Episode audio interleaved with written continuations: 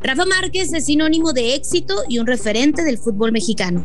Pero hoy te contamos todo el calvario que vivió al ser parte de la lista negra del Departamento del Tesoro de los Estados Unidos de América.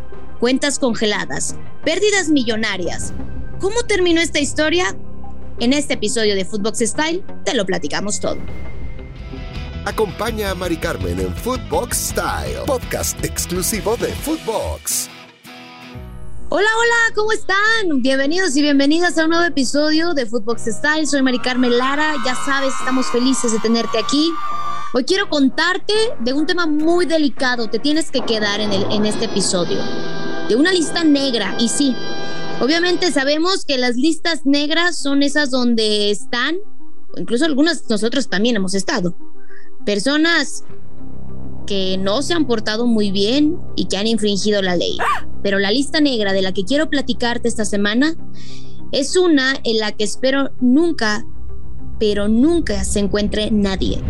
Desafortunadamente hay un nombre muy importante de este mundo del fútbol y me refiero a Rafa Márquez, que estuvo en esta lista. Y aquí te contaré todos los detalles. Se trata de un mexicano con una carrera brillante. Creo que eso no está en tela de juicio y todos lo sabemos canterano atlista que destacó en el fútbol de la Liga Mexicana, asombró con nuestra selección nacional y que incluso se hizo ídolo con el tricolor, lo que le permitió conseguir el objetivo, el único que tenía en mente, ir a Europa. Y así llegó al viejo continente con un equipo no muy reconocido en el y así llegó al viejo continente con un equipo no muy reconocido en el lejano 1999, el Mónaco de la liga francesa. Es más, Incluso él mismo ha dicho que cuando lo ficharon ni siquiera sabía dónde estaba el equipo. O sea, imagínate eso. Hoy tal vez no me ría tanto porque es un tema muy delicado, es un tema que involucra el narcotráfico, es un tema que involucra el lavado de dinero, es un tema, es un tema muy pero muy delicado. Regresemos al tema. Poco tiempo bastó para que uno de los más grandes, no solo de España, sino también de Europa, lo fichara. El Barcelona se hizo de sus servicios. Tras siete años de carrera, regresó al continente americano y eso sí, siendo un indiscutible para el equipo catalán, ganando muchísimas cosas, siendo un referente dentro y fuera de la cancha. Su carrera en Europa es así como la consolidó. Después vino al MLS y un fugaz pero muy efectivo regreso a la Liga MX hicieron que Rafa Márquez Álvarez lograra hacer una fortuna de muchos, pero muchos millones en la cuenta que muy pronto lo colocó en la lista en la que muy pocos quisieran estar. Esta lista es conocida como la lista negra del Departamento del Tesoro de los Estados Unidos de América. Aquí te va toda la historia. A principios de agosto del 2017, los medios mexicanos se inundaron con noticias sobre la inclusión del futbolista Rafa Márquez y nueve de sus empresas en la lista de prestanombres de narcotraficantes del Departamento del Tesoro de los Estados Unidos. ¿Sabes cómo terminó el hecho de haberlo puesto en esta lista? Aquí te lo cuento. Pérdidas de empresas y dinero, cuentas congeladas, así como múltiples problemas legales. De eso era de lo único que se hablaba del futbolista. Y esta semana te contaré en qué terminó toda esta terrible historia. Todos los bloqueos fueron gracias a las acusaciones de la Oficina de Control de Bienes Extranjeros que ubicó a un hombre en especial, de nombre Raúl Flores Hernández como narcotraficante insignia aunque no solo el Kaiser recibió acusaciones, sino 21 mexicanos y 42 empresas más en México por supuestamente prestar apoyo a las actividades de tráfico de drogas de Flores. Qué duro, ¿no? ¿Te imaginas lo que significó para todo un país ver a un ídolo del fútbol mexicano como Rafael Márquez acusado de estas cosas? No conforme con las investigaciones del gobierno de los Estados Unidos, la Procuraduría General de la República en México abrió una carpeta de investigación que concluyó a finales de enero del 2018. El Ministerio Público no comprobó la culpabilidad y responsabilidad del deportista y resultó exonerado. Sin embargo, Tú sabes que en Estados Unidos es una historia completamente diferente. La investigación era independiente y se mantuvo en curso. El calvario para Rafael Márquez seguía. Además de las pérdidas ocasionadas en sus empresas y cuentas personales, el nacido en Zamora, Michoacán, tuvo millonarios patrocinios perdidos, el abandono de poderosos aliados y por supuesto el congelamiento de cuentas bancarias en México. Sin embargo, es importante aclarar que el hecho de que lo hayan incluido en esa base de datos no significa necesariamente que fuera culpable, sino que el gobierno de Estados Unidos afirmaba contar con evidencia criminal suficiente para decidir cortar cualquier nexo entre la nación y los integrantes de esta lista. Traduciendo todo esto a la vida real, marcas como la ropa deportiva de la palomita y otras más, o la marca famosa por vender rastrillos desechables, cancelaron sus contratos con el futbolista pero también estuvo en riesgo su participación en los Juegos con la selección mexicana en el Mundial de Rusia 2018 y con su entonces equipo, el Atlas del Guadalajara, que actualmente es el campeón del fútbol mexicano.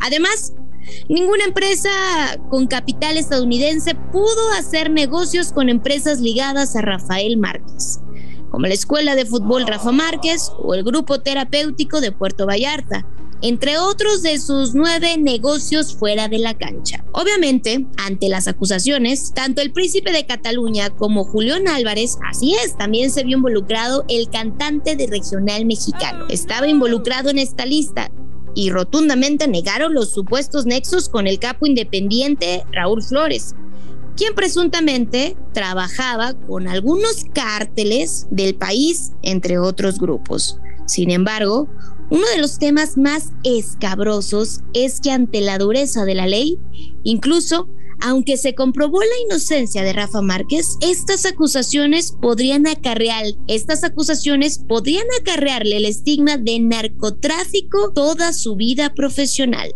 Ahora, no creas que te pienso dejar con la duda sobre por qué sí pudo ir a disputar su quinto mundial y su último mundial como futbolista profesional. Aquí te voy a explicar cómo estuvo toda la historia. Ok, pon mucha atención. Resulta que el Kaiser envió una carta a la Oficina de Control de Bienes Extranjeros para pedirle una licencia que lo dejara participar en Rusia 2018 o sea, pidió un permiso. Esa carta tuvo una respuesta y la oficina, que depende del Departamento del Tesoro, solo le indicó las actividades que sí podía y que no podía realizar, por lo que después de un detallado análisis se concluyó que sí podía ir a la Copa del Mundo, pero eso no es lo mejor. Pon mucha atención. A partir de ahí, su grupo de abogados comenzó múltiples pláticas con los representantes legales de la Federación Mexicana de Fútbol y la FIFA, debido a que ellos veían que podía haber pues un problema de imagen tanto para la selección mexicana como para los organizadores del Mundial en Rusia. Después de todas estas conversaciones entre respuestas y contrarrespuestas y el convencimiento de todas las partes, se decidió que Rafa Márquez podía ir a la Copa del Mundo, pero con la condición de entrenar sin los logos de las marcas que patrocinaban en ese momento a la selección mexicana. También viajaría en vuelos diferentes al resto del equipo, además de que la FIFA pidió y exigió que no diera entrevistas o saliera a conferencia de prensa durante su participación en Rusia. Bueno, antes que nada quiero agradecer a ustedes los medios que están aquí y sobre todo también al Atlas Colomos que nos facilitó sus instalaciones. Bueno, el día de hoy diversos medios de comunicación señalaron que soy objeto de una investigación por parte del Departamento del Tesoro de Estados Unidos de América por supuestos hechos relacionados a una organización criminal. Ante ello, niego categóricamente cualquier tipo de relación con dicha organización y con los hechos referidos en las diversas notas periodísticas. Comprendo la situación jurídica en la que me encuentro y de inmediato me evocaré al esclarecimiento de los hechos con el apoyo de mi, de mi equipo de abogados. Pues aclaro que no y nunca he participado en ninguna de estas organizaciones que se me han mencionado o que se han ventilado en diversos medios de comunicación. También quiero ser muy puntual y reiterar mi compromiso de apoyar a las diferentes autoridades y gobiernos correspondientes en la medida que me sea posible y mantener informado a los medios de comunicación de, este, de esta situación. También quiero pedir respeto hacia mi familia y hacia mi situación, porque no es una situación normal, es una situación difícil y les pediré que tengan el mayor respeto posible a todos ustedes. Agradecer también a todos los que me han mandado mensajes de, de motivación, mensajes de apoyo, mensajes de aliento. Sé que mucha gente está conmigo y no los voy a defraudar. Así como he encarado mi carrera como profesional, hoy en día es mi partido más difícil. Intentaré esclarecer todo esto en cuanto se pueda y ser el Rafa Márquez que ustedes conocen. Muchísimas gracias.